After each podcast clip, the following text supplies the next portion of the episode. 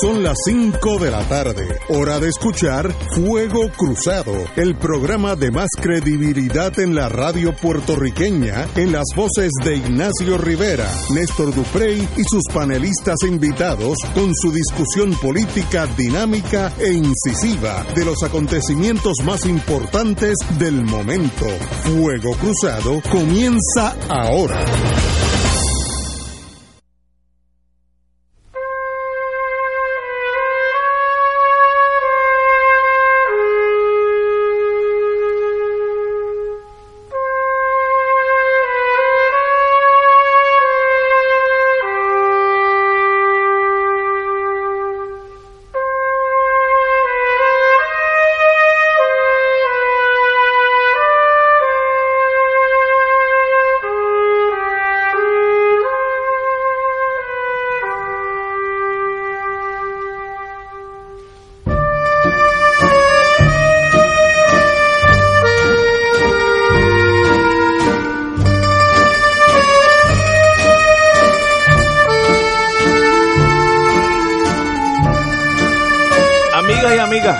Ese toque de Omnio Bambina Bella. Que. Una, que, que, da un toque de Sicilia a todo esto. que en este momento puede ser esencial para entender nosotros el proceso. Estar en, en, Palermo con la cosa nostra y la cosa. ¿Te aquel Don Chicho? Don Chicho, que era bueno. Le hicieron la primera liposucción de Italia. eh, que era malo, era malo aquel. Sí. Pero bueno, pero estamos aquí. Romancing the Stone. En realidad, hay que, en momentos de crisis, es cuando la gente culta, abogado, tiene que pensar en frío y no irse con la, el, el marullo de las pasiones, porque entonces se pueden crear locuras sociales.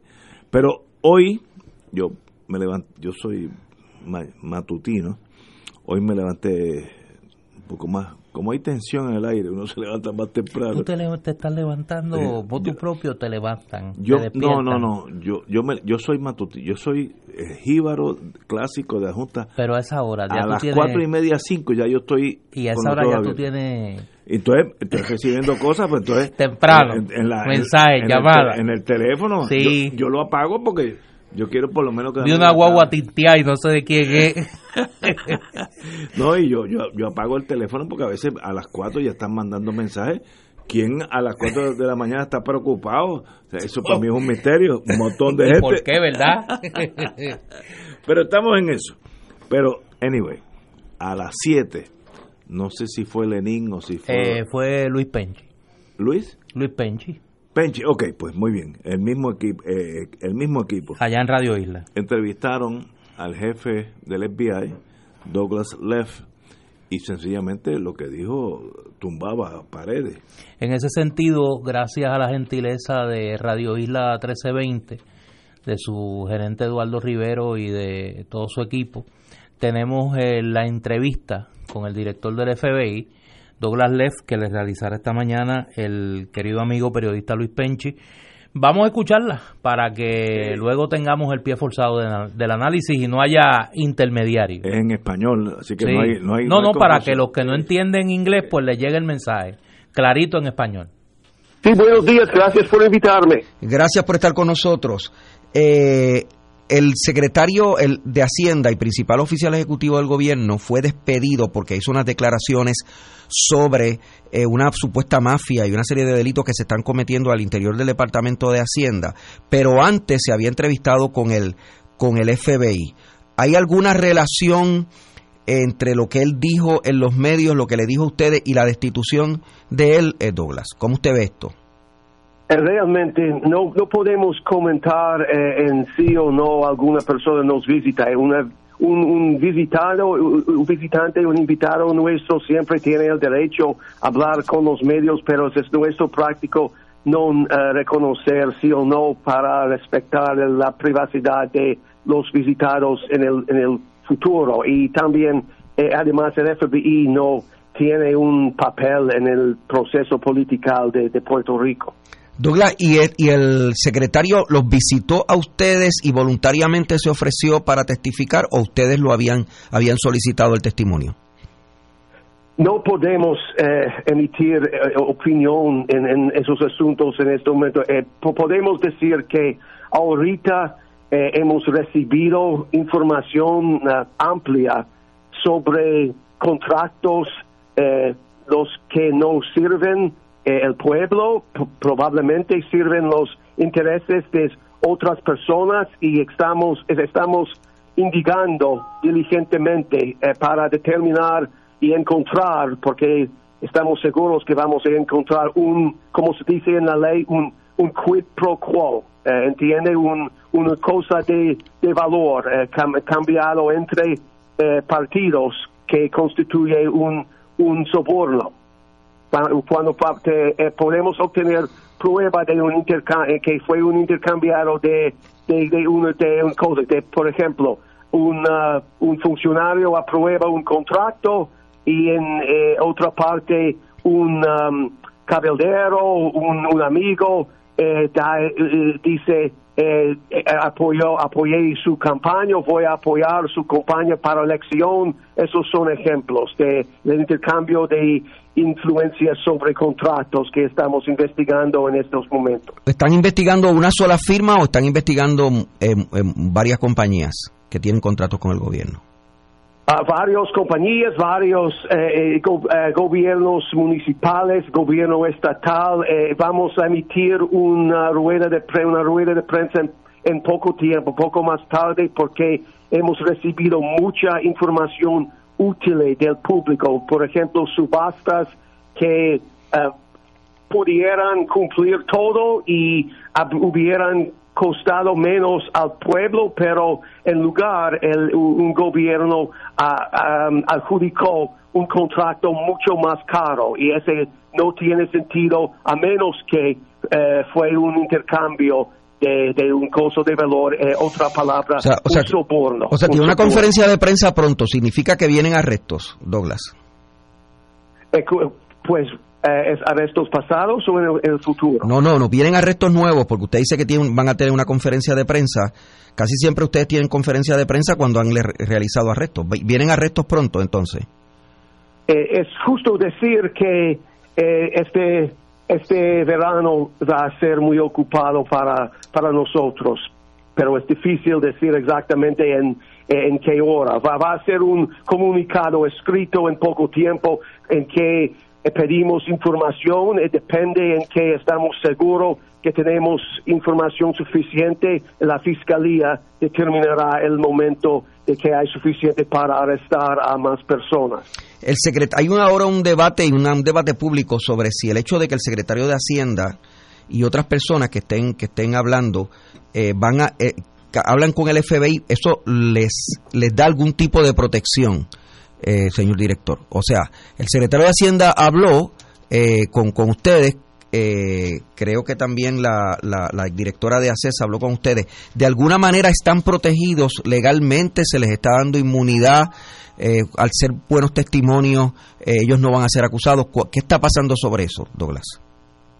Pues solamente podemos hablar por lo general en, en, en eso esos sujetos, pero eh, el FBI y el gobierno federal desde muchos años eh, trabaja, trabajamos para proteger todos nuestros testigos, nuestra información y si una persona se acerca al FBI confidencialmente, siempre podemos ofrecer alguna protección, no podemos revelar nuestros, eh, nuestras medidas, pero cada caso es, es distinto. Eh, ¿Ustedes van a entrevistar o están a punto de entrevistar al, hijo del secretario de Hacienda? Porque él se ha ofrecido, dijo específicamente, dijo en los medios de, comunicación, Raúl Maldonado, hijo, dijo, yo creo en Douglas Leff y me sometería a un interrogatorio eh, con la gente de él, pero no creo en el gobierno estatal. Eh, prácticamente se ofreció como, como testigo. ¿Ustedes lo van a entrevistar o, ya, o eso ya ocurrió? ¿O todavía no? realmente todo, todo eh, que, podemos decir es que eh, estamos eh, investigando diligentemente, pero no podemos confirmar con respecto a algún testigo o, específicamente.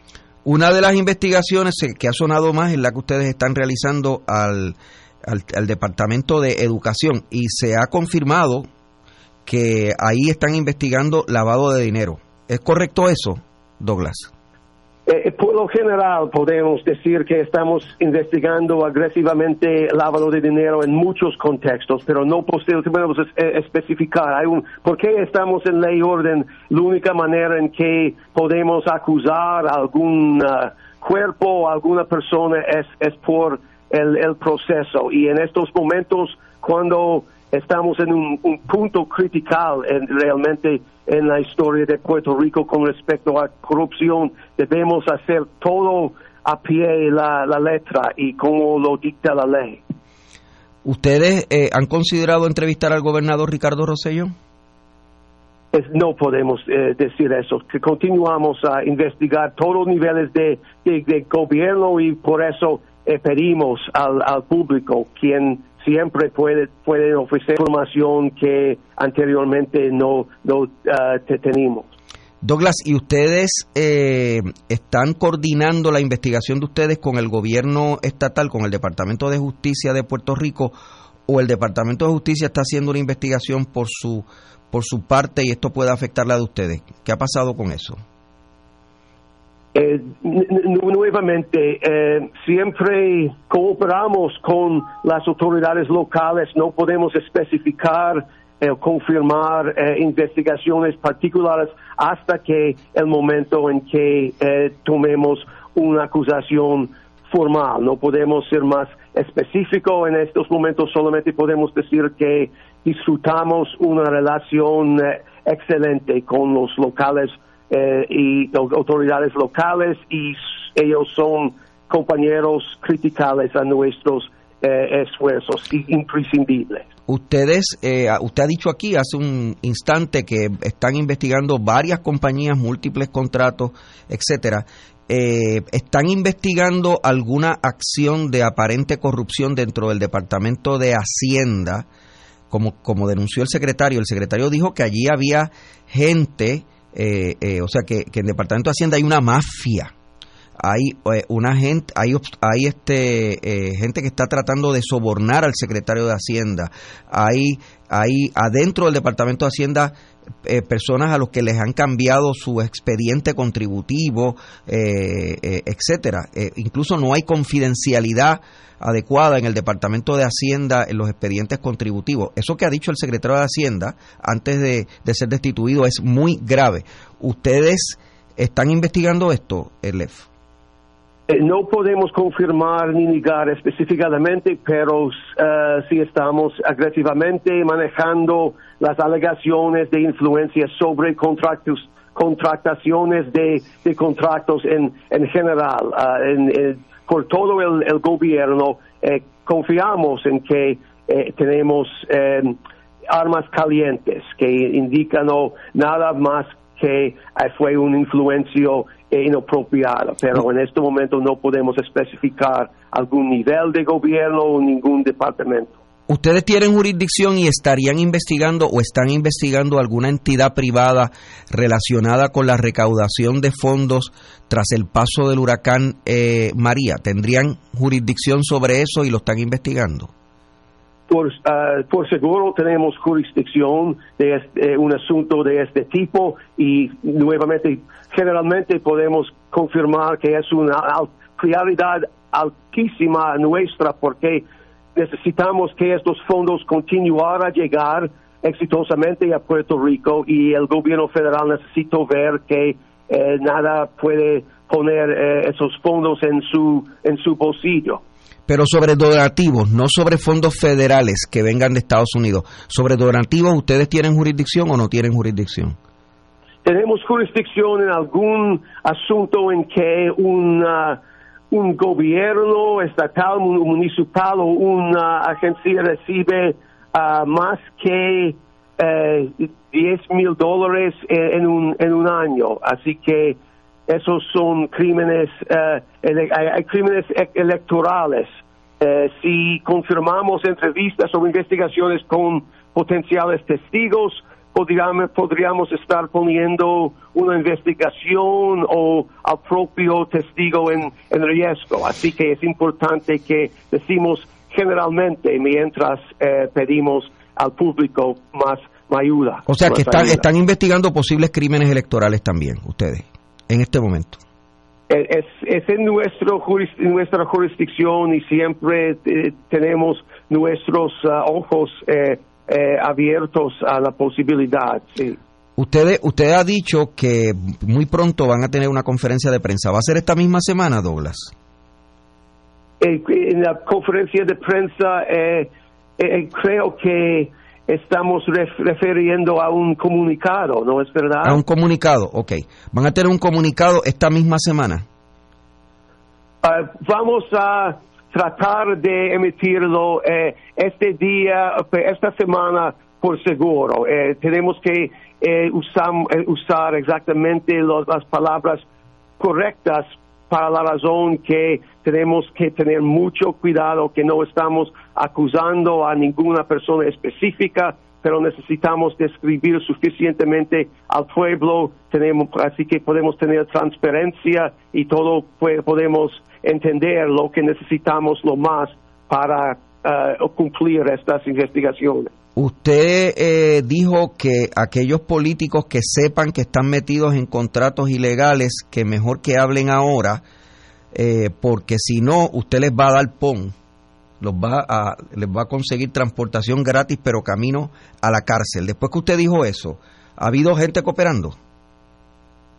Hemos recibido suficiente eh, cooperación en estos momentos y confiamos que vamos a recibir mucho más porque como políticos corruptos eh, eh, por toda la historia ellos han involucrado eh, miembros de sus familias, amigos, colegas y ellos están, esos, esas personas están en alto riesgo de arresto también. Así que estos políticos corruptos tienen una decisión muy importante si van a alzarse y proteger a esas personas que ellos pusieron en riesgo. Usted ha sido un experimentado investigador y oficial en varias jurisdicciones.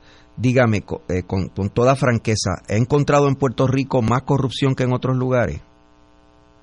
Es, es difícil clasificar eh, con un número, eh, pero es, es, más, más, más de un número, es un, más que un, un número específico, es la el tipo de corrupción. Todas las jurisdicciones son distintas, pero el problema verdadero en Puerto Rico es que estos fondos eh, pudieran haber usado para ayudar a los miles, miles de personas que no tienen eh, techo en su casa en este momento y no hay ninguna otra jurisdicción en que podemos decir exactamente lo mismo.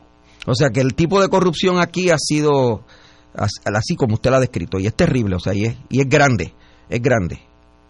Muy, ah, muy grande y muy, eh, eh, es un, muy horrible realmente los, los hechos que estamos recibiendo, así que vamos a confirmar si o no podemos colaborar los, los sobornos, un, un cosa de, valor. Eh, intercambio para un favor de, un, de recibir un contrato afecta mucho, mucho al, al pueblo y es muy triste. Gracias, Douglas. Gracias por estar con nosotros. Muchas gracias por invitarnos. Amigos, amigas, vamos a una pausa y luego ah, hacemos comentarios sobre el eh, testimonio del señor la Leff, la entrevista del señor Leff. Esto es Fuego Cruzado por Radio Paz 810 AM. Y ahora continúa Fuego Cruzado.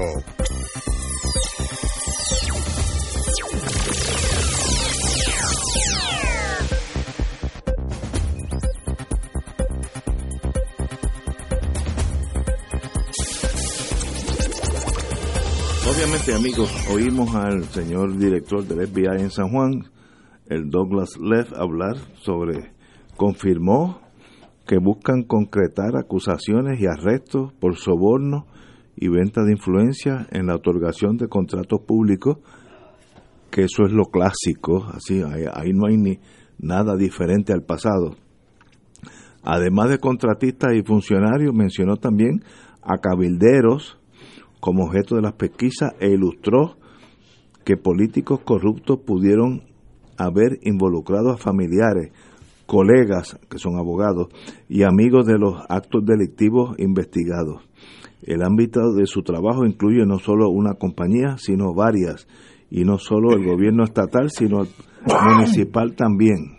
Por tanto, me da la impresión que esto es eh, bien profundo, bien serio, eh, como dijimos la semana pasada, que salió la noticia, este señor Lev eh, invitó, no, trajo a Puerto Rico varios agentes, lo que se llaman agentes forenses, que no son agentes de arrestos y, tumbar puertas, sino más bien contables en su proceso de análisis que buscan por dónde se fue el dinero. Me da, me da la impresión que esto es un major push, un, esfuerzo supremo del gobierno federal para eh, arrestar unos cuantos políticos corruptos en Puerto Rico, estatales y municipales. Así es que puede ser que ahí haya también de ambos partidos. Eh, más claro no canta un gallo, este señor ha hablado claro. Eh, hay mucha gente en Puerto Rico que están bien preocupada con estos eventos y yo creo que el FBI tiene la obligación de investigar la profundidad de la corrupción, si es que existe, todo el mundo tiene derecho a, presunción de inocencia, si es que existe, ¿cómo es que vamos a, a proceder una vez que arresten a estos señores hasta entonces intocables. Ese es el futuro, lo dijo, el, no estamos especulando aquí, lo dijo el director del FBI, una persona que obviamente ha sido enviado por Washington con una misión, y yo me di cuenta hoy, por una vez que oí esta entrevista excelente de Luis Penchi al jefe del FBI, una vez que habló, me di cuenta que este señor no es otro agente, eso se llama Special Agent in Charge, es SAIC. Eh, no es un otro agente que llega a Puerto Rico para estar tres o cuatro años y regresar a su casa, sino que lo han enviado con una misión, es saquear los antros de corrupción que si es que existen en Puerto Rico en los dos partidos y empezar en una tarja nueva, lo que se llaman lo que ellos dicen un white paper, empezar en un papel en blanco. Eso pasará o no, pero me da la impresión, por lo que oí hoy del señor Lev, esa es su misión en Puerto Rico. Él no está aquí para interceptar gente de droga, que si eh, aduana, que si ilegales, no, eso es un rol secundario. Él está aquí para acusar al gobierno de corrupción, el gobierno que sea, estatal, federal, eh, estatal, municipal o anterior a este cuatenio. Por ahí donde viene la bola picando y hoy, después de haberlo oído en la mañana, me di cuenta que este señor es un agente especial con una misión específica, a diferencia de otros agentes especiales en Puerto Rico. Compañero. Yo creo que la entrevista que esta mañana le realizó Luis Penchi al director del FBI y que nuevamente agradecemos a Radio Isla 1320 el haberla podido compartir aquí a través de Fuego Cruzado, yo creo que anticipa, eh, presenta al pueblo de Puerto Rico el, esqueleto que el FBI y la Fiscalía Federal se proponen llenar eh, con la carne de las acusaciones en las próximas horas o días. Eh, el nivel de detalle que se ha estado manejando no solo directamente por el director del FBI en las entrevistas que ha dado, hoy le dio una entrevista al amigo Alex Figueroa, periodista del periódico El Nuevo Día, en más o menos en los mismos términos, y lo que se ha ido difundiendo a través de los reportajes, particularmente de El Nuevo Día, El Vocero y Noticel, que obviamente eh, se alimentan de información que viene directamente a través de la vía de la confidencia de las autoridades federales, apunta que estamos en la culminación probablemente de la más grande investigación sobre corrupción gubernamental en la historia de Puerto Rico. Hoy el director del FBI habla que estaríamos hablando de que estaríamos eh, viendo acusaciones tanto a nivel estatal como municipal de soborno, venta de influencia, quid pro quo, violaciones a estatutos electorales, uso de familiares para eh, actividad criminal y se ha hablado inclusive de la posibilidad de que se estuviese acusando eh, utilizando el RICO Act, acusando a alguna organización o empresa de ser eh, una organización criminal continua. Eso no lo hemos visto en nuestra historia reciente y me parece que eh, la ansiedad que uno nota, la, eh, el estado de situación emocional que uno nota en el gobierno y en los personeros cercanos al mismo, tanto en el mundo privado como en el mundo político, pues apunta que se sabe que estamos en la, en, la víspera de algo muy serio, algo muy eh, impactante para el pueblo de Puerto Rico, independientemente de, de, de, donde usted se ubique políticamente frente al gobierno actual, y que va a requerir un nivel de, de madurez y serenidad de este pueblo que pues habrá que ver si se tiene, ¿no? Nosotros eh, hemos vivido, no es que este sea el primer caso de corrupción, obviamente no lo es, pero me parece que lo que se ha compartido hasta ahora apunta a que estamos ante quizá la investigación de corrupción gubernamental más grande en nuestra historia. Estoy totalmente de acuerdo contigo. Vamos a una pausa y continuamos con la compañera Guzmán. Esto es Fuego Cruzado por Radio Paz 810 AM.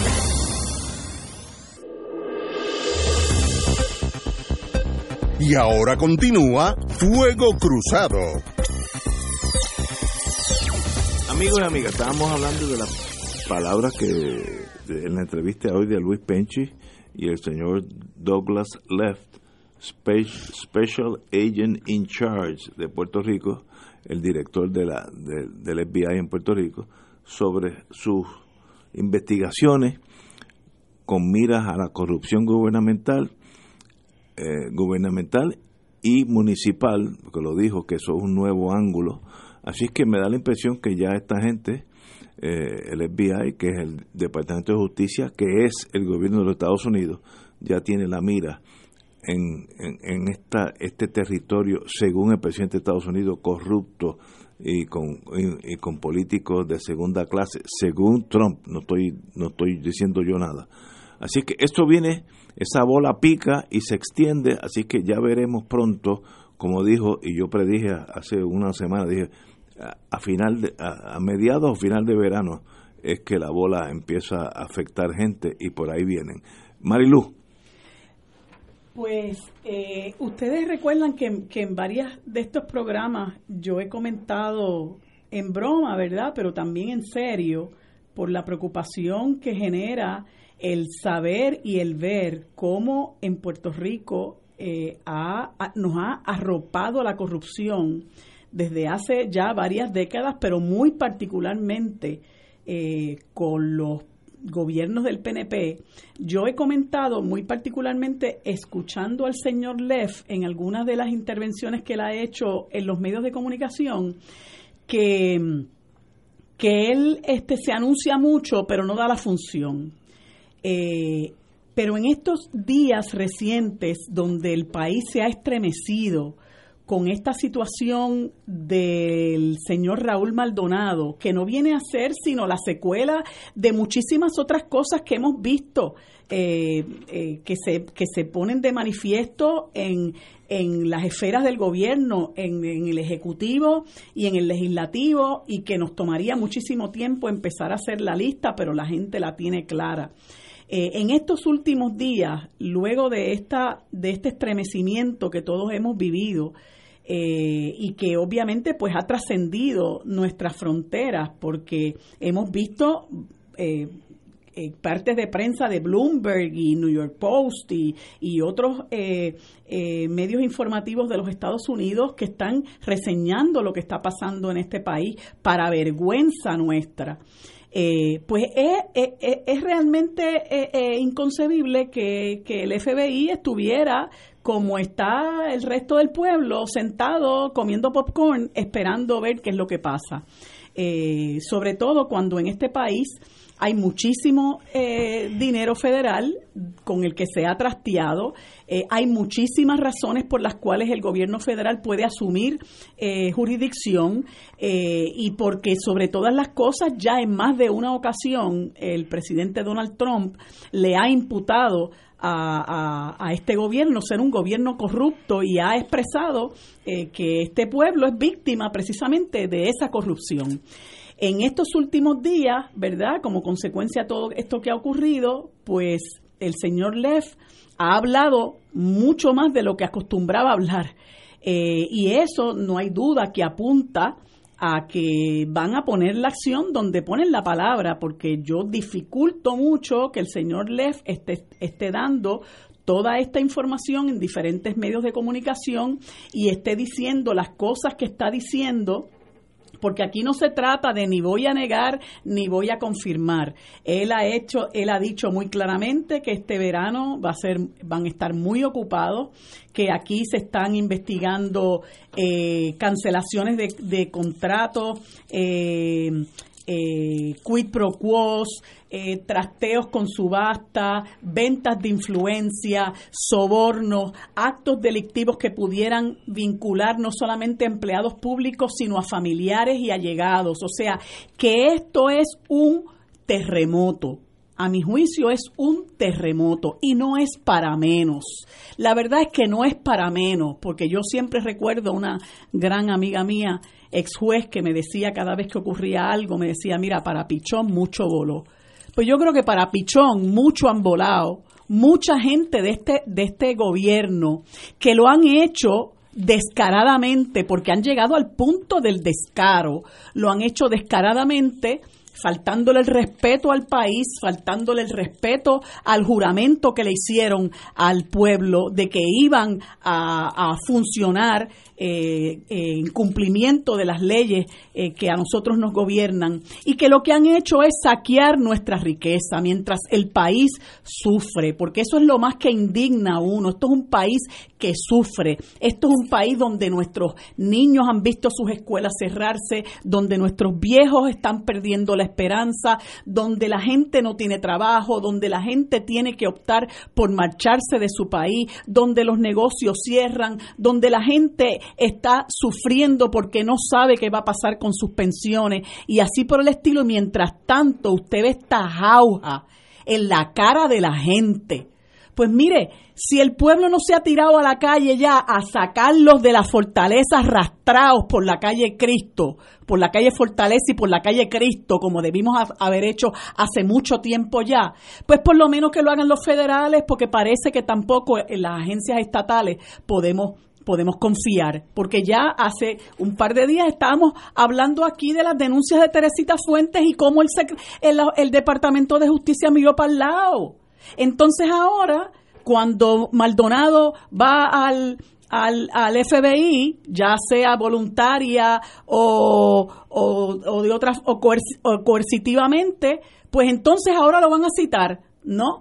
Pues entonces, pues algo van a algo va a tener que pasar aquí y no hay duda de que desafortunadamente vamos a tener que contar una vez más con la intervención de los federales. Y hoy se hace quizás un poco más patente eh, ese hecho, dado que parece que se le ha sacado de las manos el control de todos estos procesos a la fiscal Rosemilia Rodríguez, que también el país perdió muchísima fe en ella porque la vimos mirar para el lado en muchas ocasiones. Incluso eh, yo todavía me pregunto qué está pasando con el juicio del alcalde de Gurabo, este, ¿verdad? Acusado de corrupción muy, muy oportunamente una vez ganó las elecciones pero eso es harina de otro costal.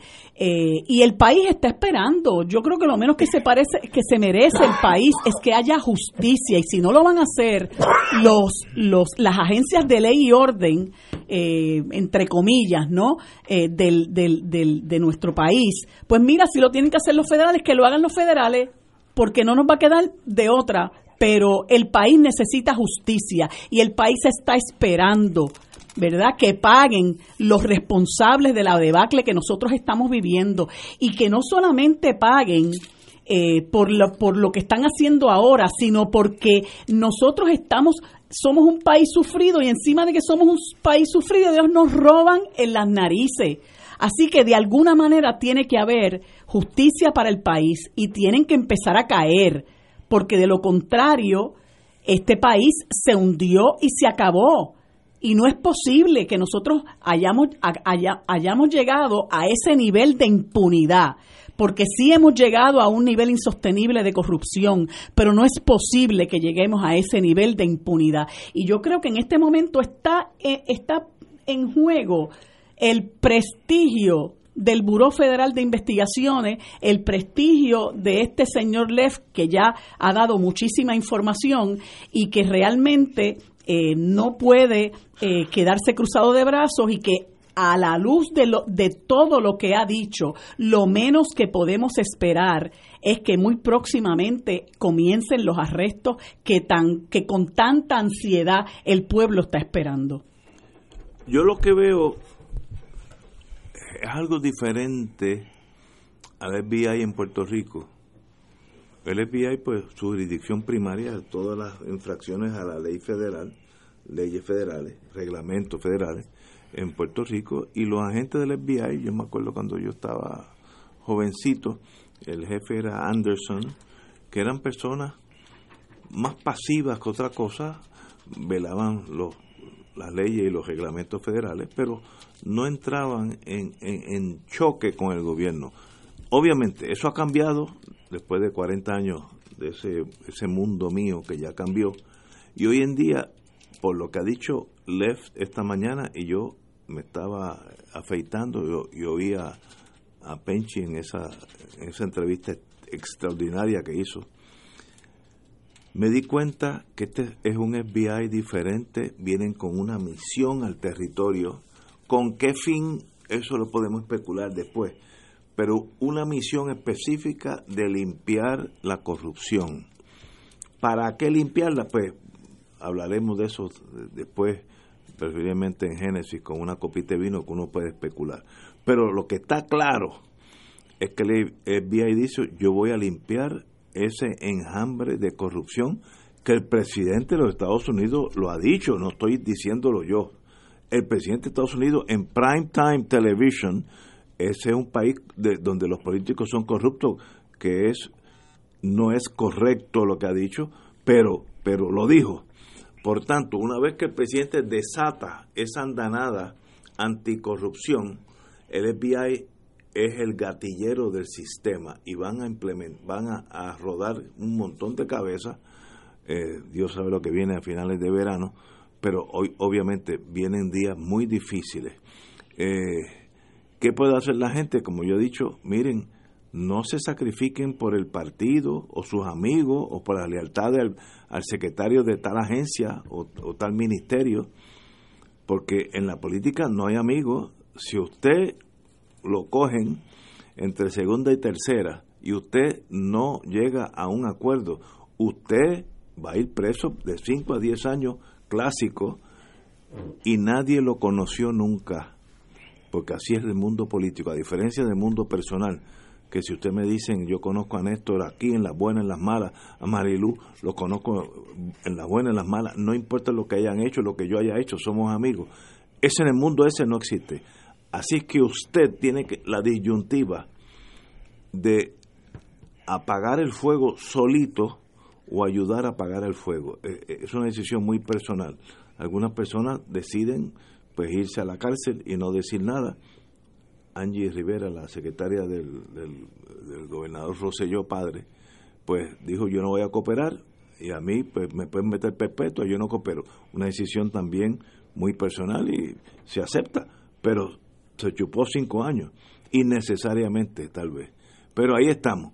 Es, es una tragedia que sabíamos que venía, pero ya estamos a un nivel que ya la vemos, eh, esa flor es como una orquídea y que ya está floreciendo y esa, esa andanada anticorrupción del FBI está por llegar. Una pena que nosotros estemos en eso, porque eso nos afecta a nuestra relación con Washington. En este momento es cero, cero. Con estos, con estos eh, mares tempestuosos, no hay barco que llegue al otro lado. sencillamente la relación de Puerto Rico en este momento con Washington, con el Departamento de Justicia, con FEMA, con lo que sea, es cero. La presunción es que ya vienen unos arrestos, no crean que el gobierno federal sabe, no sabe lo que, lo que va a pasar, porque para eso el gobierno federal es un gobierno federal. Eh, así es que vamos a tener mucho dolor, mucho sacrificio, mucha gente intocable, porque los toca el sistema federal, y sencillamente eso a su vez y no quiero ser cínico porque ese no es mi rol en la vida, demuestran la inoperancia de la Secretaría de Justicia, que en este, en este juego grande es irrelevante. Cuando llega el momento de la verdad, eh, justicia... Bueno, mira, la, mira la timidez del jefe del FBI cuando le preguntaron si estaba el Departamento de Justicia de Puerto Rico estaba colaborando con la investigación, obviamente él trata de ser diplomático, pero para buen entendedor pocas palabras bastan. Así que, aparentemente no hay colaboración. Ese es un cuadro patético que estamos viendo venir y como dijo hoy yo vi en otra estación el, problema de todo, a, mi querido hermano Harry Anduce, el problema con todo esto es que todos los días somos un poco más pobres que el día anterior. Claro. Y en los próximos cinco años vamos a ser más y más pobres. Porque el dinero que se asignó aquí, la, no, yo no quiero decir qué por ciento, pero un porcentaje bien importante se lo han tumbado los tumbólogos. Y eso en otros países sería traición a la patria. En Estados Unidos, high treason, que es la, la única forma de que uno puede fusilar gente dentro de los Estados Unidos es por traición a la patria. Y esta gente, aquí hay muchos de esos, de dos y tres generaciones. Lo que pasa es que ellos no tienen patria. Esta no es su patria. Y como no es su patria y no creen en ella y se han dado a la tarea de destruirla, porque todo eso que están haciendo ahora mismo con las escuelas, con la orquesta sinfónica, con el WIPR y eh, síguelo por ahí, todo eso es una manera de destruir lo que para nosotros es patria. Como para ellos, para ellos eso esto no es patria, esto es un territorio del cual nosotros somos somos ciudadanos americanos y nosotros pertenecemos a otro país, a ellos no les importa realmente que esto eh, eh, tirarlo a pérdida. Ellos han tirado a pérdida al país, pero antes de tirarlo a pérdida o el camino de tirarlo a pérdida, ellos se quieren asegurar de saquear todo lo más que puedan y no les importa el sufrimiento de la gente porque son unos inescrupulosos. Y lo peor de todo es que cada, cada gobierno es peor. Porque Roselló vivimos la institucionalización de la, de la, de la corrupción, ocho años de Roselló, cuarenta y pico de sus funcionarios presos. Fortuño fue peor. Y este, este le da mano y muñeca, porque este llega al punto del descaro. Y entonces llega pretende eh, faltarnos al respeto, haciéndonos creer que él es un hombre íntegro y de su compromiso con la reconstrucción del país, pero en dos años y medio lo que ha hecho es destruirlo. O sea, ¿a quién se cree el que va a engañar? Tenemos que ir a una pausa, amigos. Regresamos, si las emociones nos permite, with Crossfire. Esto es Fuego Cruzado por Radio Paz 810 AM. Y ahora continúa Fuego Cruzado.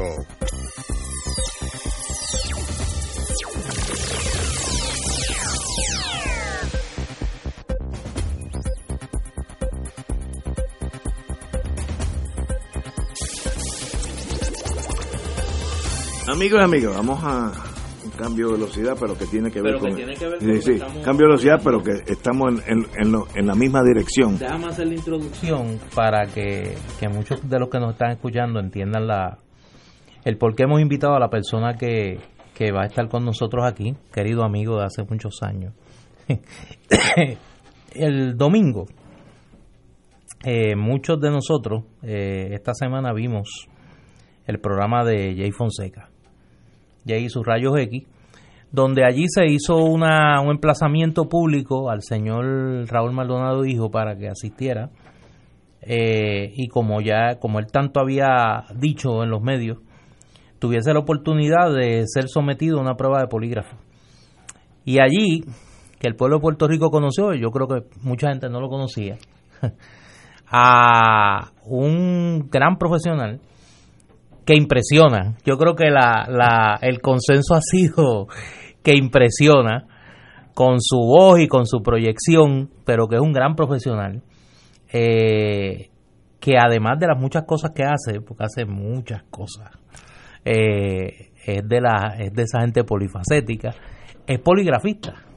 Y me refiero al licenciado José Orlando López, eh, amigo mío de muchos años, a quien le pegué un bellón en las redes sociales, eh, sabiendo que como es una persona que tiene muy buen humor, pues lo iba a tomar bien, pero que es un gran profesional. Y un poco queríamos, yo quería traerlo al programa y quería que conversáramos un poco para que la gente entienda de qué se trata esto de ser poligrafista, ¿no? Y que un poco no se no se trivialice una función que desde el campo de la justicia criminal es tan importante. Es Orlando.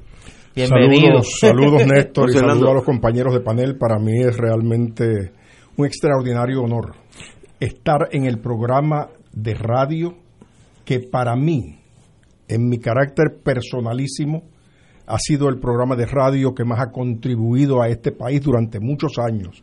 Gracias. Todos los que han pasado por aquí. Eh, lamento que hay compañeros que ya no están aquí, personas a quien he admirado y he querido mucho. Eh, pero ustedes siguen llevando la batuta de algo que este país necesita hoy más que nunca, la verdad. Un privilegio tenerlo aquí. La pregunta inicial es, ¿qué es ser poligrafista? ¿Qué es eso? Bueno, el término poligrafista es el término popular, realmente el término con el que se le conoce en la Academia de la Ciencia es psicofisiólogo forense. ¿Qué es eso? Psicofisiólogo es una persona que va a estudiar las reacciones psicofisiológicas del cuerpo humano ante la mentira. Es decir, eh, desde el hombroso estamos trabajando con la poligrafía. O sea, llevamos ya más de 150 años de profundas investigaciones sobre cómo el cuerpo humano reacciona cuando miente. Y esto es tan antiguo porque el ser humano siempre ha buscado la verdad. Mire, los chinos hacían unas pruebas antes del nacimiento de Cristo de si usted decía la verdad o no, haciendo un buche con, con granos de, de, arroz. Le hacían la pregunta y si cuando usted escupía botaba todos los granos, era porque estaba mintiendo. Porque normalmente la boca está húmeda, pero cuando miente se le reseca. Era la concepción de los chinos en aquel momento. Los árabes lo hacían cogiendo un puñado de arena. Te hacían la pregunta y tú soltabas la arena. Si no se pegaba a la mano la arena, estabas diciendo la verdad.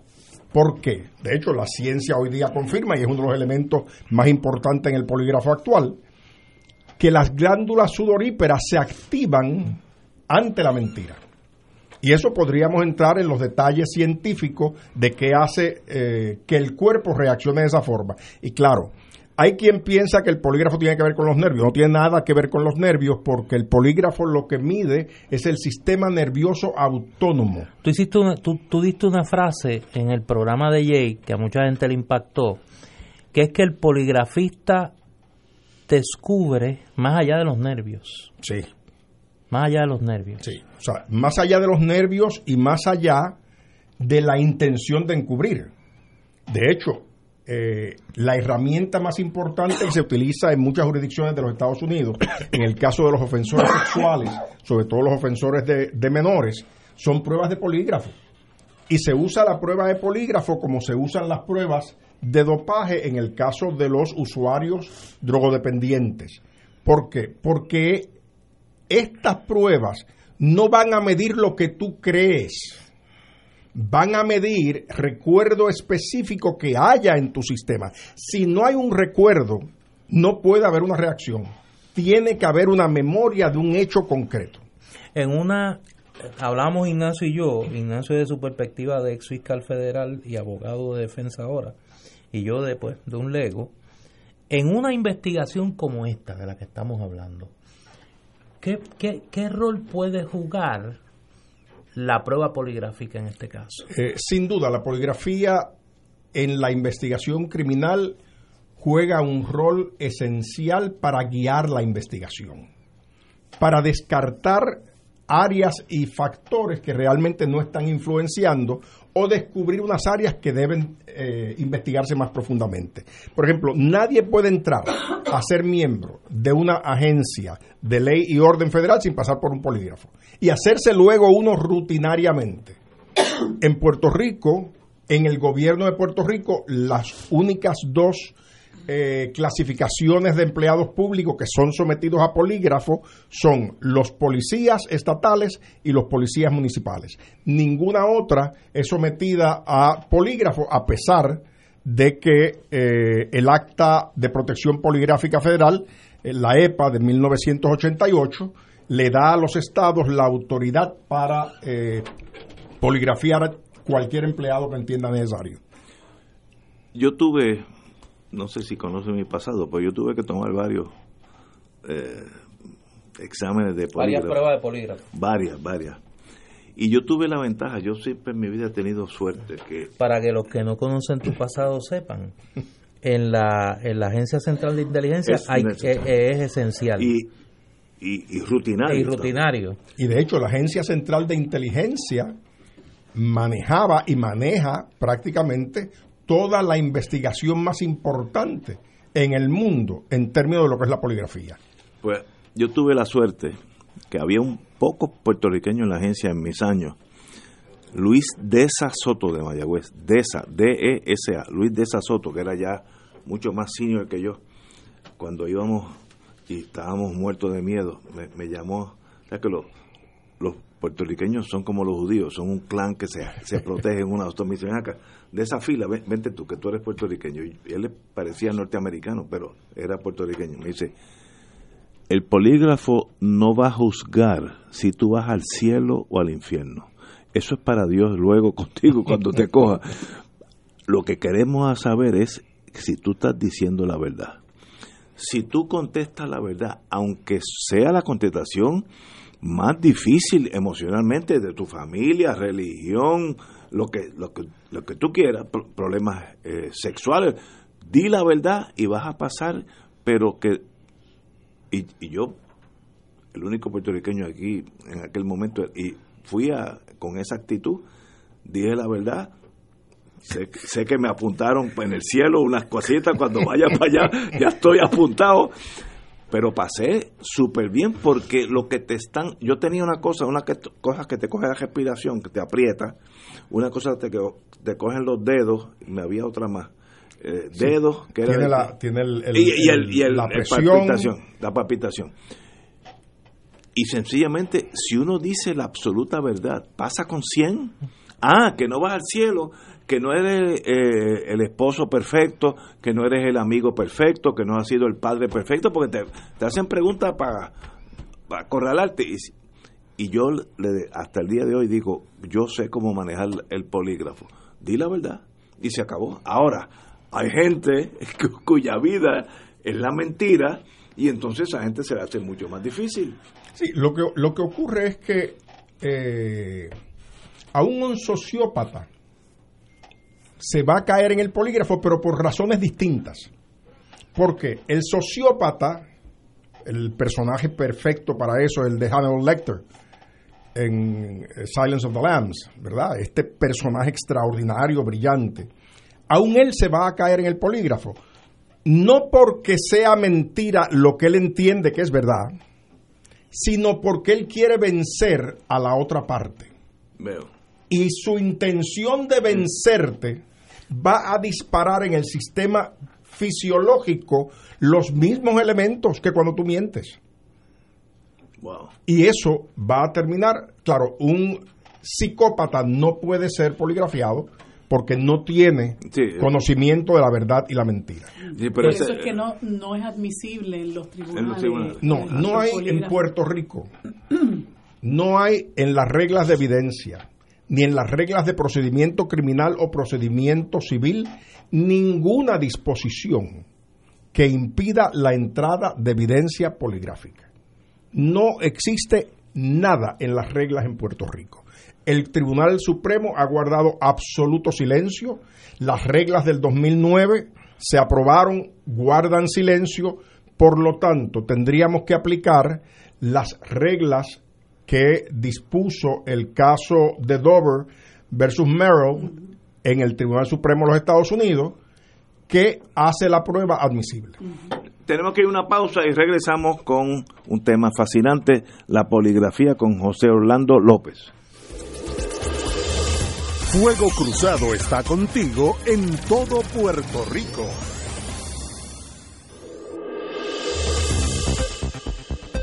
Y ahora continúa Fuego Cruzado.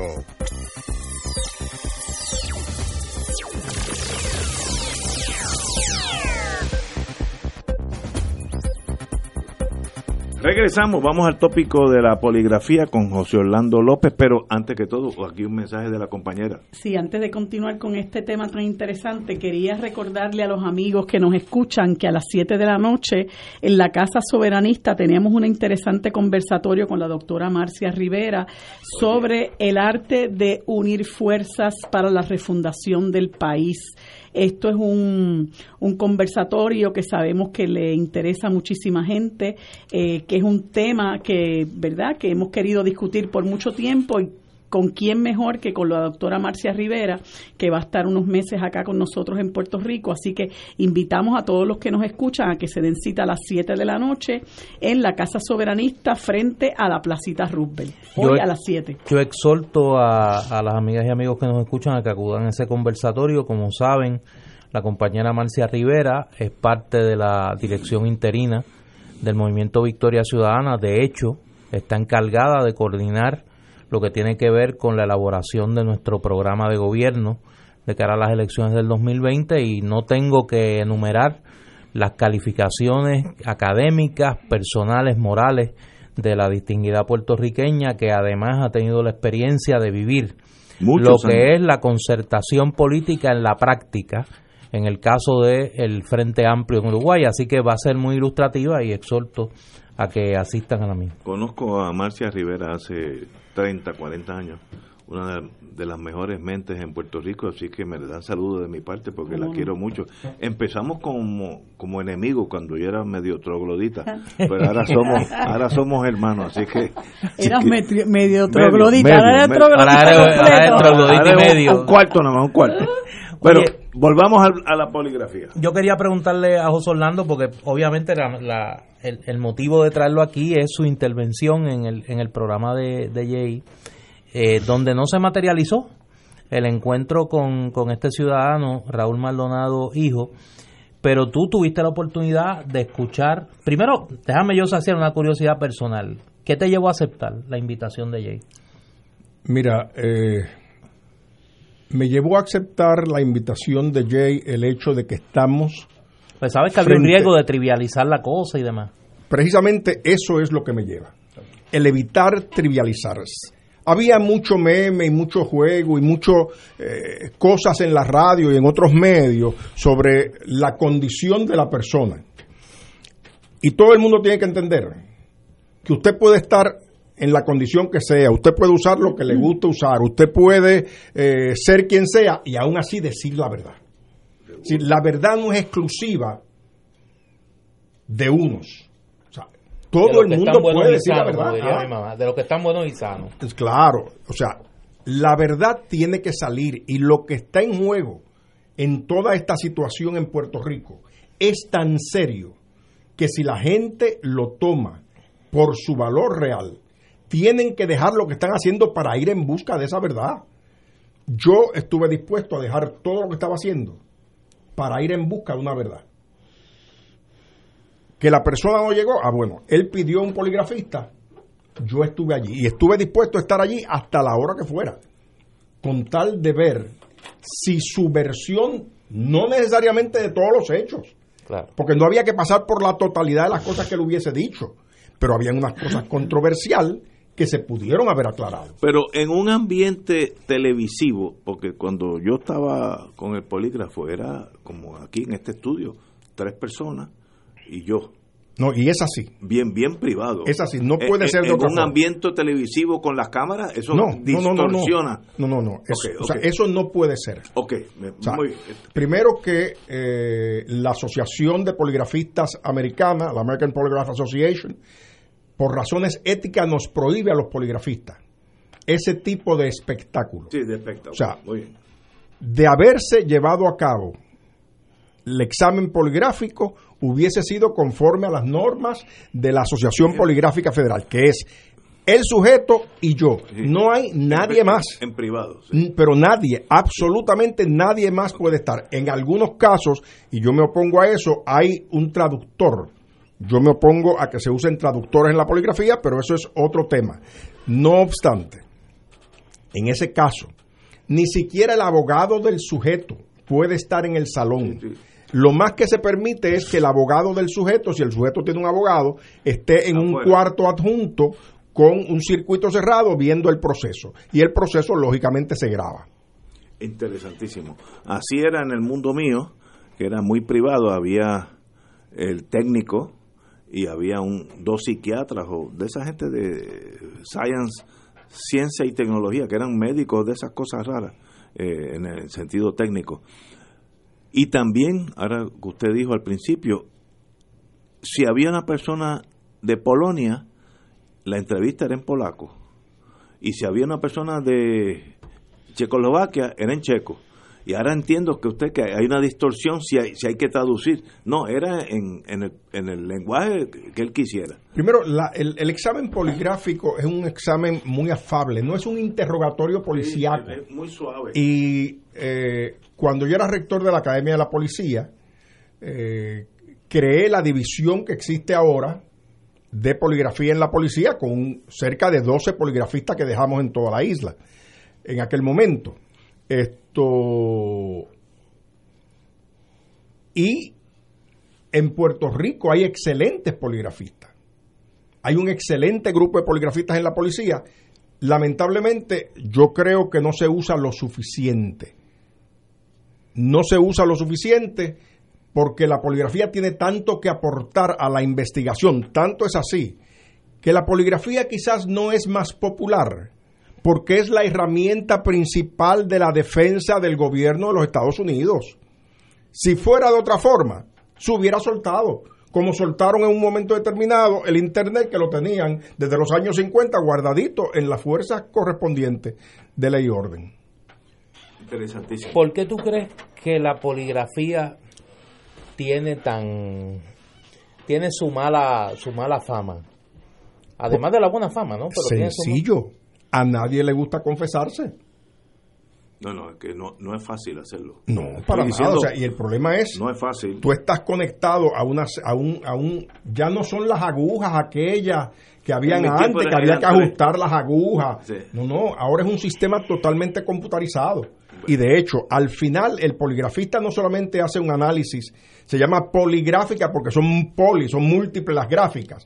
Son las del neumo, las del cardio, las de la eh, respuesta electrogalvánica, el pletismógrafo, la presión.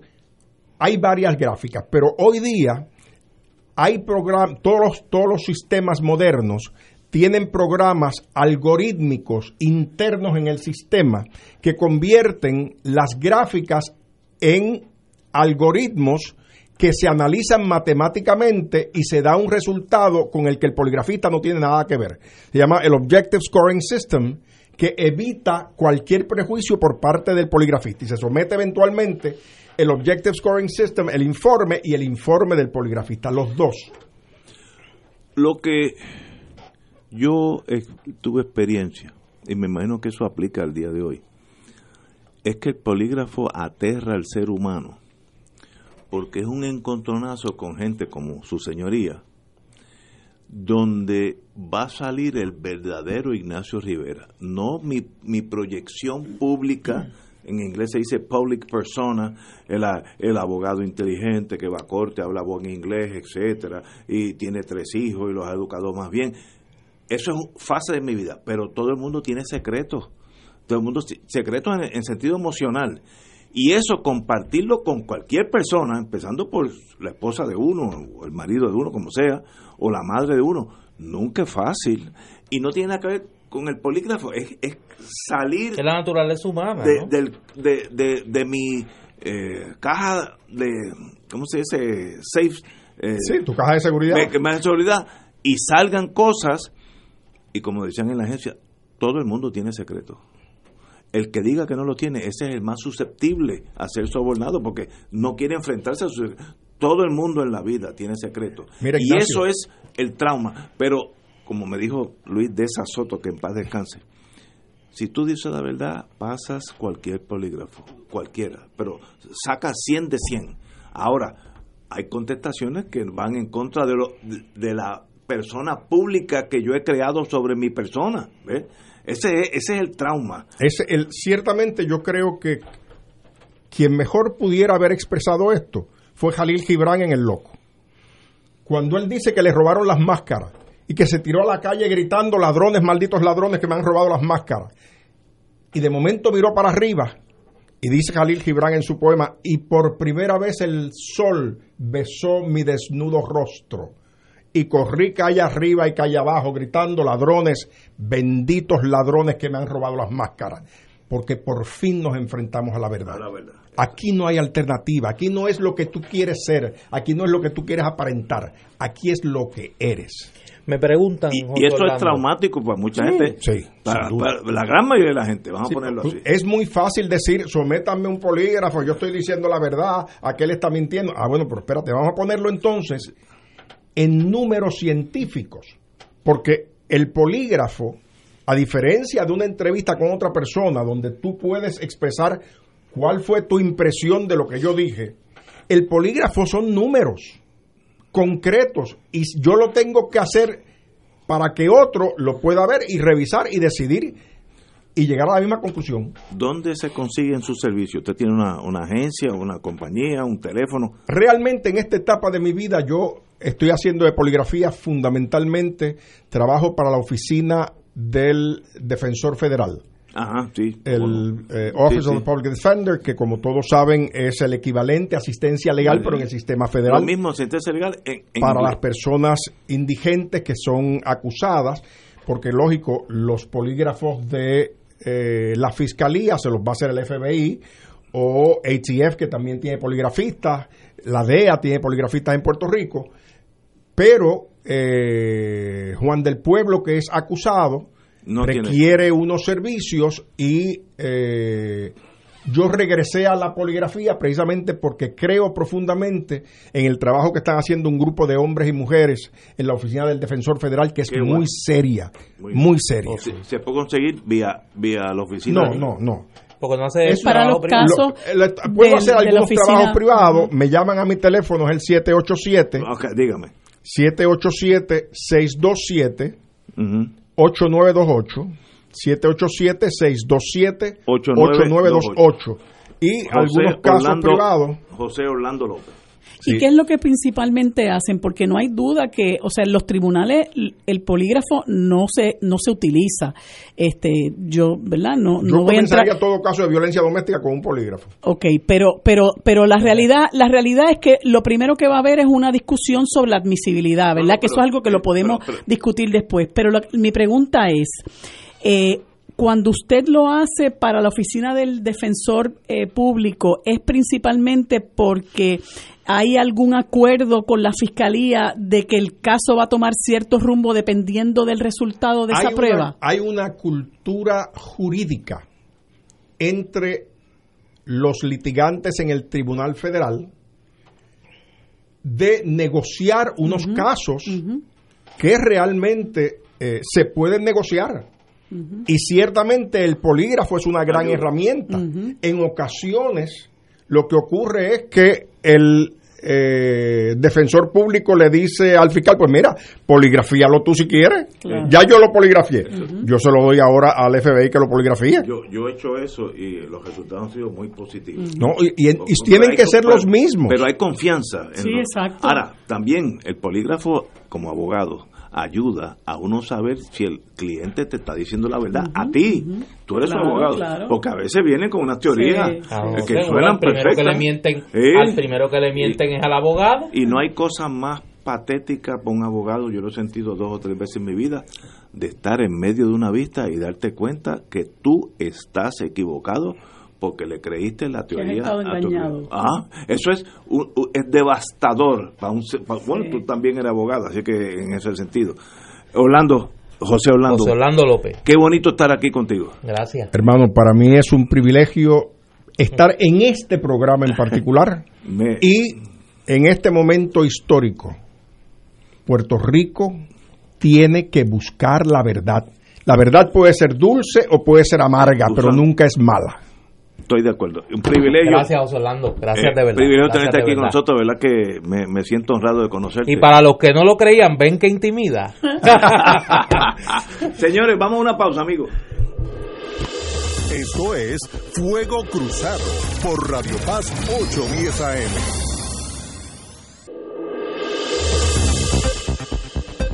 Y ahora continúa Fuego Cruzado.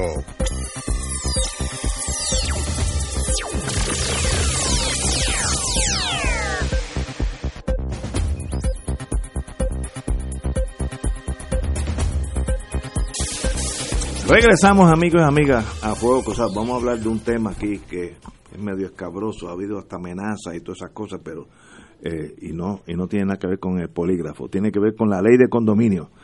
El pasado 11 de marzo de este año, la Cámara de Representantes aprobó el proyecto de la Cámara 1874 que promueve derogar la ley de condominio del 2003 y, y poner en vigor la propuesta nueva ley de condominio.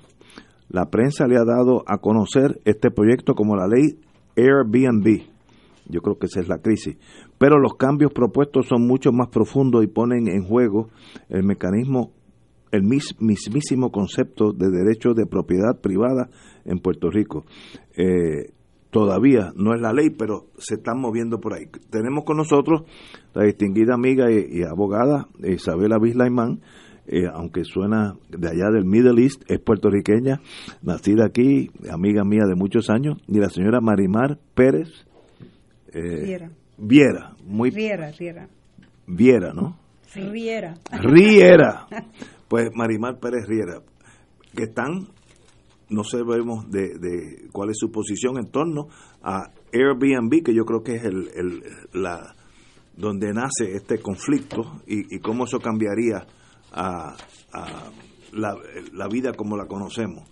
Eh, ¿Dónde ya pasó la Cámara? ¿Dónde estamos ahora? Bueno, el proyecto, mi nombre es Marimar Pérez Riera eh, y yo soy presidenta y fundadora de la Asociación de Titulares de Condominios, junto con mi socia, la licenciada Isabela Bislaimán. Eh, el proyecto no eh, pasó este, este ah, hoy, sesión que, legislativa. Que era el último día. ¿no? Exactamente. O sea que el Senado no lo vio en esta sesión. O sea que eh, nos parece, nosotros denunciamos como el, eh, parte de la Asociación de Titulares la manera en la que la Cámara de Representantes eh, verdaderamente trató esta medida donde los principales afectados por una propuesta nueva ley de condominio son los titulares e irónicamente fue el único grupo que no estaba llamado y citado para escuchar ponencias de titulares, debidamente convocados, porque ciertamente en la Cámara de Representantes vimos un montón de abogados de condominio y vimos un montón de administradores que pueden o no pueden ser titulares, pero no tenían el mandato del consejo, de sus respectivos consejos y asambleas para estar allí en la legislatura representando a titulares. Ni no, proxy de titulares. Y de hecho, siendo los titulares los únicos derechohabientes bajo la ley de propiedad horizontal, que ahora es ley de condominio. Por eso vimos ese, ese gran ausente que era la verdadera voz de los titulares.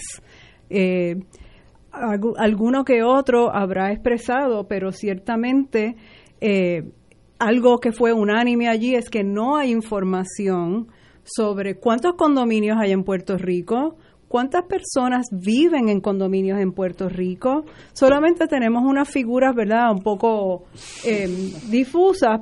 Se estima 76% de los titulares son residentes de, la, de las viviendas. So, tenemos una población que reside en, estos son sus hogares, mientras, ¿verdad? Desde el punto de vista de lo que sería el Airbnb, pues si los quieren transformar en hoteles, pues tenemos un conflicto entre lo que es la residencia y una actividad comercial. ¿Y, y, y cuál es el cambio entre el proyecto PC 1874 y la ley del 2003. ¿Qué, qué es lo significativamente diferente? Yo diría, hay varios renglones, pero yo diría que una de, las de las partes que los propulsores del 1874 quieren cambiar es que quieren derogar el concepto de unanimidad de la actual ley de condominio para decidir todo. O sea, quieren completamente eh, eliminar la unanimidad para que sea una mayoría de dos terceras partes. En, torno a cualquier decisión del condominio. Sí, pero, pero me gustaría entonces abundar específicamente en cuáles decisiones, porque lo que nos damos cuenta, o sea, hay que, hay que verlo de, de esta manera. La, la unanimidad es tan hija de la democracia como lo es cualquier tipo de mayoría, simple o mayoría de dos terceras partes o, de, o demás. Y en ocasiones la unanimidad es imprescindible. Para contestar tu pregunta, vamos, yo a mí me, me gusta un, un ejemplo de un antecedente histórico muy reciente que puede estar en la memoria colectiva de todos nosotros. Y es que en Puerto Rico existía un mercado de bonos de Puerto Rico bien activo por muchos, por décadas. Décadas. Nosotros los puertorriqueños confiábamos en nuestras inversiones en los bonos de Puerto Rico por una razón bien importante. ¿Y cuál era? Era la garantía constitucional del pago. Del, exacto, del pago del Estado. Y, que, y nuestras inversiones, nuestro bienestar estaba protegido por esa protección constitucional. Pues de esa misma manera, el que compra un condominio confía en el documento constitutivo del condominio que se llama la escritura matriz. En este momento, yo no sé de la ley de condominio. Tengo un libro allí de, ¿cómo se llama el profesor? Godró. Godró. Y ese el gran profesor Michel Godró. Cuando tengo alguna pregunta, busca el libro. Pero en este momento, para hacer un cambio sustancial de fachada, ¿es unánime o dos terceras? Hoy. Bueno, hoy se cambió porque hubo unas enmiendas al final del año 2018, hace poco, que se hicieron bien eh, atropelladamente, súper rápido, nadie se enteró, todavía nadie sabe que eso está enmendado, pero eso en efecto ya está enmendado. Es dos terceras. Es 75%. Ok. Eh, pero volvemos al mercado de bonos. ¿Qué pasó en Puerto Rico cuando la garantía constitucional no existió? los, bonos se fueron a pique. Y eso mismo nos va a pasar en el mercado de los condominios en Puerto Rico cuando la persona que compró en base a una escritura matriz, que como dije, es, es el documento constitutivo de que tú, por lo cual decides comprar en un edificio versus en otro condominio. Y el derecho prevaleciente al momento en que compraste, ¿no? Claro, claro. Pues si ahora mismo viene, si a ustedes le dijeran que la compraventa que está firmando, de seguro en un futuro dos terceras partes le van a cambiar los muñequitos, ¿compraría? No, no compraría. No, te, te crean una muchas incongruencias porque va a haber el antes y después, quién tiene cuál derecho, o sea, se forma una mezcolanza. pero me imagino que la crisis es si torno el condominio donde yo vivo en Airbnb, que eso le cambia pero hay varias casi la misión esa es una de las crisis muy importante la más importante porque no, no, no, no es la más no, es la, no es la única. la escritura matriz es lo que rige todo una de las cosas es los los arrendamientos a corto plazo, como usted le llama. Eso cambia la vida en el condominio. Pues claro que sí. En torno a los Airbnb, que a usted le parece que le gusta el tema. En ese tema, este, esta propuesta PC 1874 lo que eh, coge bandos, o sea, en vez de dejar que cada condominio decida lo que quiere hacer, porque entendemos todos muy bien porque un edificio quiere ser puramente residencial, a lo mejor es un condominio donde tú estás criando tus hijos o hay una población mayor que quiere más paz. Donde yo vivo me gustaría que no hubiera Airbnb. Pues, pues, yo, Claro, pues entonces pues esta propuesta de ley lo que está haciendo es que quitándote el voto, te están quitando el voto. Bueno, te están quitando el derecho de prohibirlo. No entiendo. Le va la, la, la, la propuesta es para prohibir que el condominio pueda prohibir el que haya un arrendamiento eh, exacto. Entonces, Pero lo podría decidir un 75% por lo que escucho que usted comenta. Bueno, ese tipo de cambio sería unánime porque sería la escritura, pero ellos lo están bajando al, 70, al 75. Pero vamos a decir, o dos terceras ¿Y cómo, partes. ¿Y cómo se maneja esta esta esta contradicción entre lo que es la escritura matriz que es como quien dice eh, el contrato que yo suscribo como comprador versus que la legislatura quiera intervenir con ese contrato que yo he suscrito al momento de comprar mi propiedad. O sea, ¿cómo, cómo se maneja eso? Porque me parece que hay un me parece que hay como un choque ahí en términos del contrato privado que yo tengo al momento de comprar y que la legislatura, que es un ente eh, un ente extraño, ¿no? Que no tiene necesariamente un interés propietario, intervenga en ese contrato de compraventa que yo he suscrito. Lo cual está prohibido constitucionalmente. bueno, son derechos adquiridos. Pero, vamos, vamos, vamos para atrás. Vamos, para atrás. Yo, yo vivo en un condominio, en los años 60 se compró, era unánime todo. Eso está en la escritura. Esta ley cambiaría eso la ley estaría por encima de la escritura matriz. Incluso quieren hacer la ley retroactiva, pero vamos, que es otro tema constitucional. Vamos paso a paso. Entonces, si la juventud que está en mi condominio, que ya hay dos generaciones, quieren poder alquilar Airbnb y e, en una asamblea tienen el dos terceras partes, pueden entonces hacerlo Airbnb. Pudiese bajo la ley, bajo, esta propuesta. Hoy tendría que ser unánime hoy, tendría, bueno, depende, depende de la escritura matriz de No, no, pero la mía que dice que es unánime. La mía dice pues, unánime. Pues, pues entonces es unánime, es lo que dice la escritura matriz. Pero si pasa esta ley, no sería unánime, eh, sería dos terceras. Exacto, entonces eh, la ley lo que está tratando es de por, irse por encima de la escritura matriz de cada condominio. Ok, eso no quiere decir que si mañana yo hago un edificio, lo puedo hacer con la posibilidad de que sea Airbnb brando, con la escritura decir, mira, eso se permite. Si la ah, escritura es así, pues chévere. Porque cada cual compra. Eh, sería el cambio a los oldies, como yo en mi condominio, que me cambiaría la naturaleza de, mi convivencia social a otra cosa nueva, con dos terceras partes. Exacto. Exacto. Ese, ese es el issue importante, ¿no?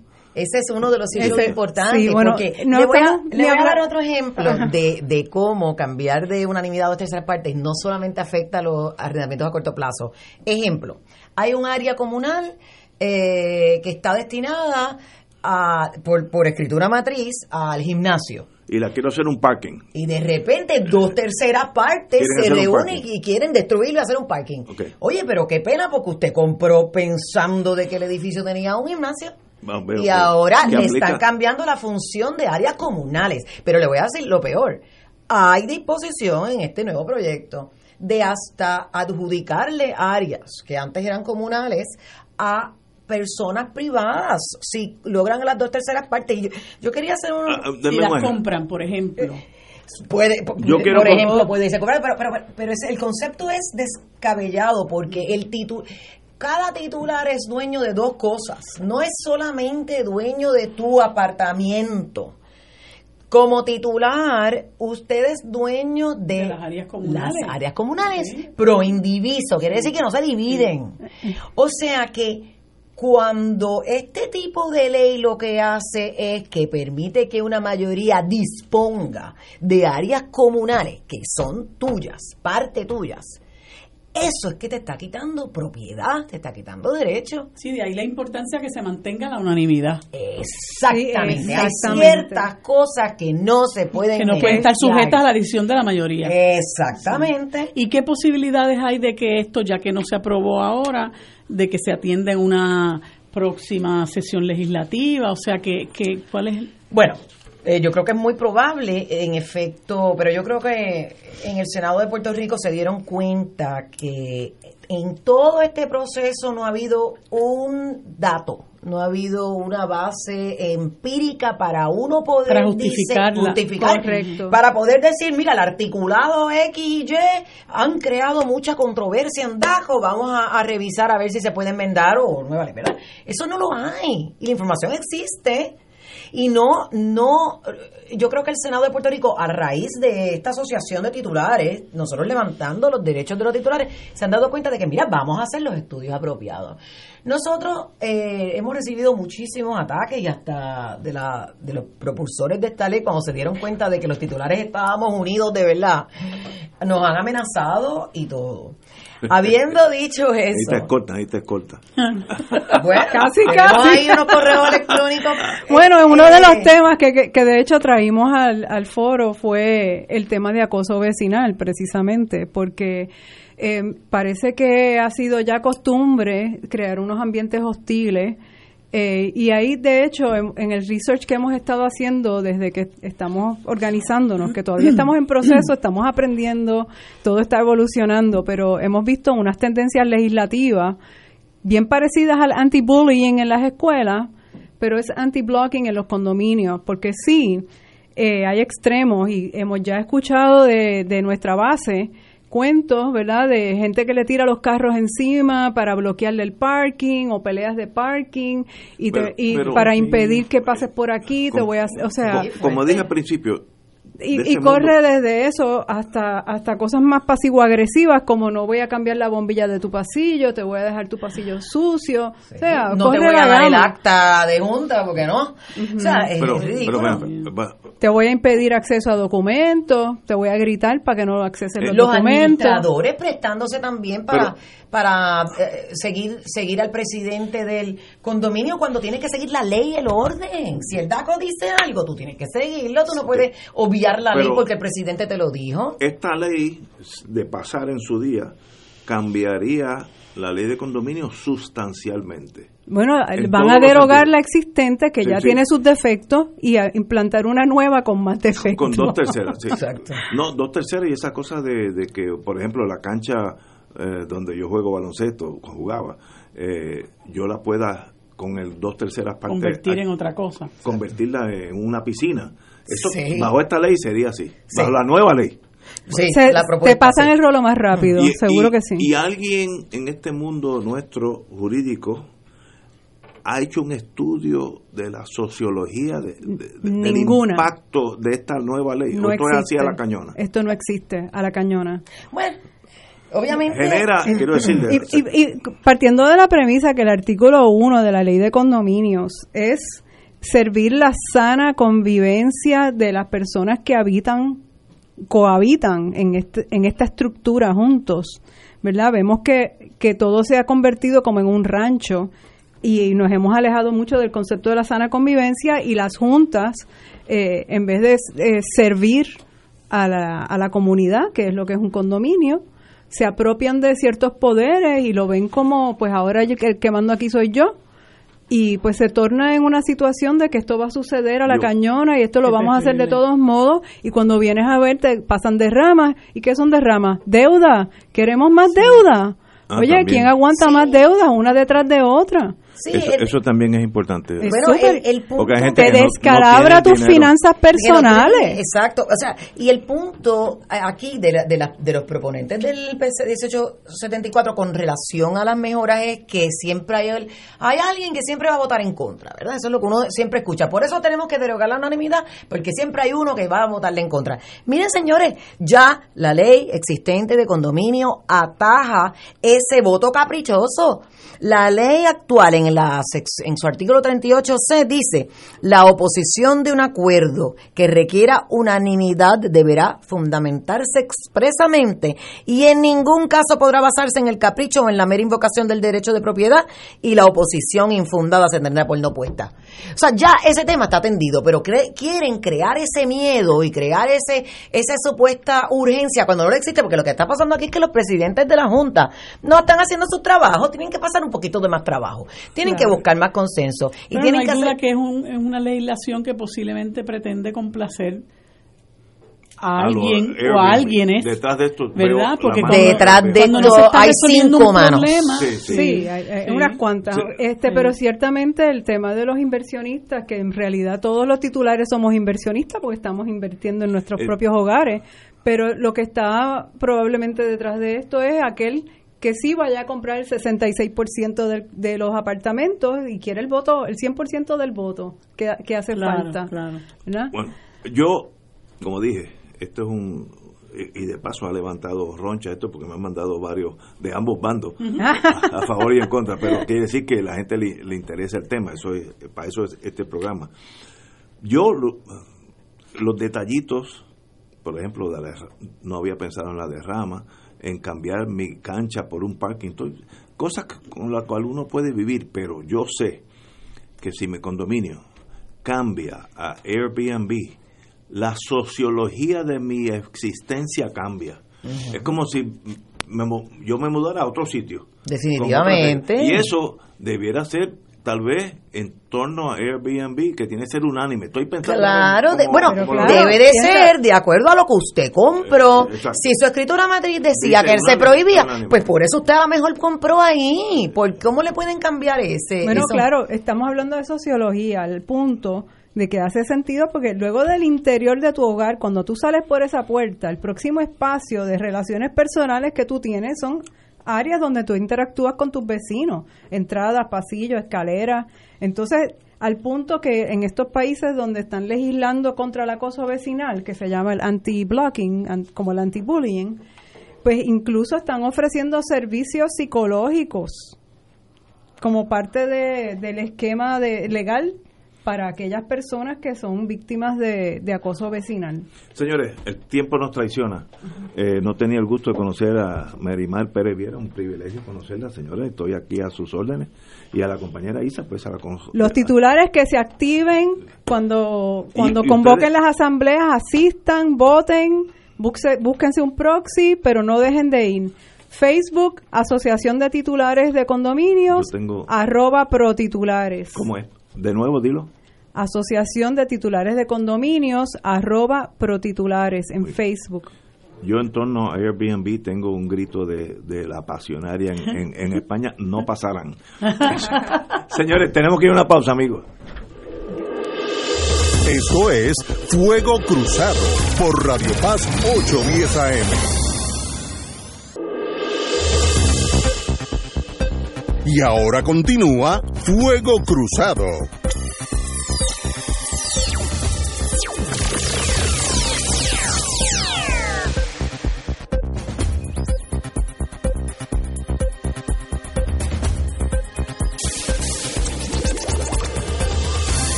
El polígrafo ha colmado la atención de muchos amigos, eh, como el compañero Arián Duce con su mente privilegiada, amigo de Fuego Cruzado.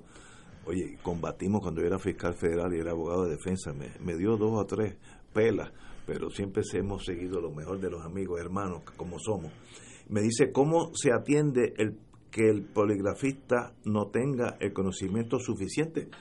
Yo parto de la premisa que eso pues no puede ser, porque si es deficiente, pues no, no tenga poligrafista.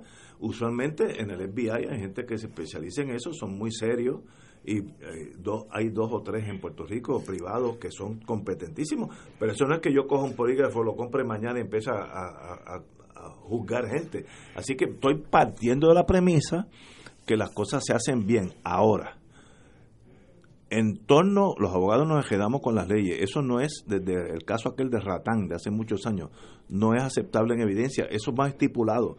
Pero para una empresa privada, eh, le puede eh, le puede pedir a sus posibles candidatos que tomen un polígrafo y ahí salen pues si tienen récord criminal aunque no lo diga los papeles de la policía si han cometido este delitos si han robado etcétera y eso pues elimina mucha gente que luego causarían problemas. Así que, como siempre en la vida, hay dos bandos en estas cosas, pero no hay duda que la ciencia, cada año que pasa, es mucho más eh, perfecta en torno al valor de un, un, polígrafo. Yo tuve hace como 10 años un caso muy serio que iban a destituir el manager del PX de la Guardia Costanera, que yo lo conozco hace como mis manos, y yo sabía que era inocente la imputación. Yo dije, vamos, me someto un polígrafo a mi cliente con el FBI, y lo pasó, y era inocente. Luego resultó, como un año después, que era el que lo acusaba, que era su supervisor allá en Atlanta, era el, malandrín. Pues mira, a veces ayuda. Ahora estoy partiendo la premisa, como, y Harry Anduce tiene razón, de que sea gente competente. Esto no es ah, para, discriminar. en este, caso, en este caso particular, por eso yo quería que José Orlando viniera, eh, es un poligrafista no, no, que profesional, es abogado, como escuchamos, fue, eh, fue rector de la Academia de la Policía de Puerto Rico. Ahí yo lo conocí. Y no lo dijo, porque él es así, como es de, modesto. Eh, tiene un curso que ofrece educación continua ah, sobre derecho y poligrafía, eh, que, lo, que lo ofrece a través del Colegio de, Abogados y Abogadas de, Puerto Rico. Y es quizá una de las personas que más conoce de este tema y pues obviamente yo, como amigo del que soy, eh, no quería que se trivializara ¿no? su, su, su profesión porque creo que lo hace y lo hace lo hace muy bien a pesar de que una persona como lo vieron histriónico, llamativo, eh, eh, impresionante. Competente, competente. y muy competente. Él sabe de lo que está haciendo. Oye, quiero agradecer a Mariana Editore, a, Tamara Yantín y Luz Nereida Pérez que nos hacen llegar la más reciente novela de la amiga Bionel Negretti, El cascabel de la luna, Dice en la contraportada, el boique de Vieque dio por sentado que había logrado cerrar el portal de daño a la tumba del gran ancestro Araguacú, evitando así la desaparición de mujeres durante las noches de luna llena.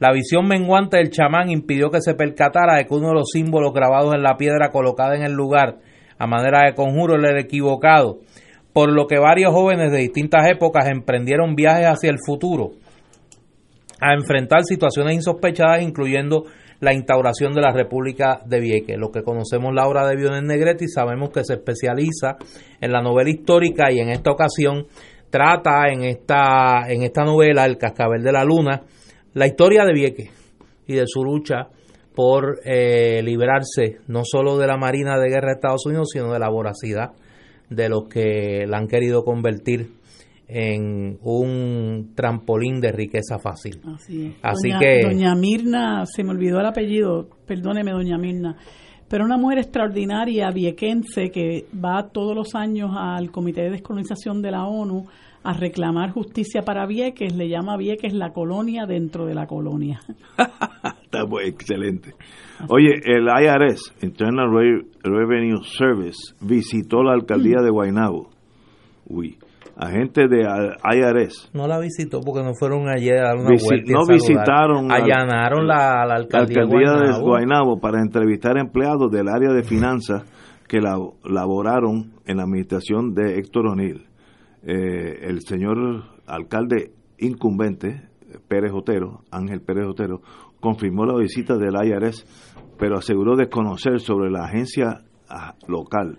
Al ser abordado por la prensa, el alcalde reiteró que se trató de una visita sorpresa a toda vez que aseguró que no fue por petición suya, puesto que no ha hecho referido de investigación sobre su predecesor. Eh, no obstante, reveló que ha tenido conversaciones con los federales sobre la pasada administración. Así que por ahí también la bola pica. Eh, de verdad que estamos teniendo, esto no tiene nada que ver con, con el mundo eh, que estábamos hablando al principio del programa. Esto es a nivel de Guainabo, de mala, mala administración, que tal sepamos. vez que sepamos, ¿no? Así que no. Por eso, no, te tires, no, te tires de pecho. No, chacho, en estos días. Oye, eh, antes que nos vayamos, vamos a sacar unos minutitos. Hoy es jueves, mañana es viernes. Eh, ¿Alguna reflexión que tú quieras compartir? Si pasamos el jueves, no hay problema. Sí. Sí, sí. Este, ¿Tú crees que, si pasamos el jueves sí, esto es para finales de julio, con L, julio, por ahí, por ahí donde sí, por ahí, con, exacto. Con, el 25. Mira, sería hasta una cuestión simbólica, 25 de julio, y el 25 de, un montón y el 25 de, julio es jueves. ¿Tú te habías fijado en eso? No, yo no. Yo. Sí, tú tienes, muchacho, tú estás, mira, tú estás con el calendario y el cronómetro. Tú tienes dos, calendario y cronómetro. Eh, pues señores... ¿Qué consejo tú das para la ansiedad? Fíjate, vamos a llevarlo ahora a la, tranquilidad al, tema psicológico para y la ansiedad. consultar con abogados que sean del mundo federal. Oye, Arián, se dijo que eso está, mira, ni, ni, ni, los turnos que estamos dando allá en tu oficina, que eso está como un sesco, hay que darle cita a la gente para el día después. Este, pero así está todo no se acaban los turnos. Mira, ahí ahí este scalper están vendiendo turnos en la oficina de Ignacio, allí en el en el Paseo Covadonga. Eh, pero dice Arián Dulce que están que no dan abasto. Estamos todos a la expectativa, pero esperamos de verdad que eh, don, don Douglas Leff pues nos dé la función muy pronto. Oye, hay una pregunta que ya llega a nivel de... mucho menos de lo que la gente... Como decía José Arsenio, de misterios tremendos. ¿Qué es de la vida de Luis Rivera Marín? Secretario de Estado. Secretario de Estado. No sé, no sé. Que de acuerdo a la Constitución, en caso de ausencia o residencia del gobernador, subrayando residencia del gobernador, eh, ¿Él, sería el gobernador. ¿El segundo en mando? ¿Y dónde está él? No tengo la menor idea. ¿Tú no sabes? Let it be. No, tú sabes dónde está, dime. Allá en Helios Place yo no lo he visto. Cerquita de casa, en pero en Genesis, tú no lo has visto. Así que eliminamos ¿Dónde estará? No sé. Señores, lo tienen como el Designated Survivor, lo ah, tienen escondido. Hasta mañana viernes, que será un mejor día.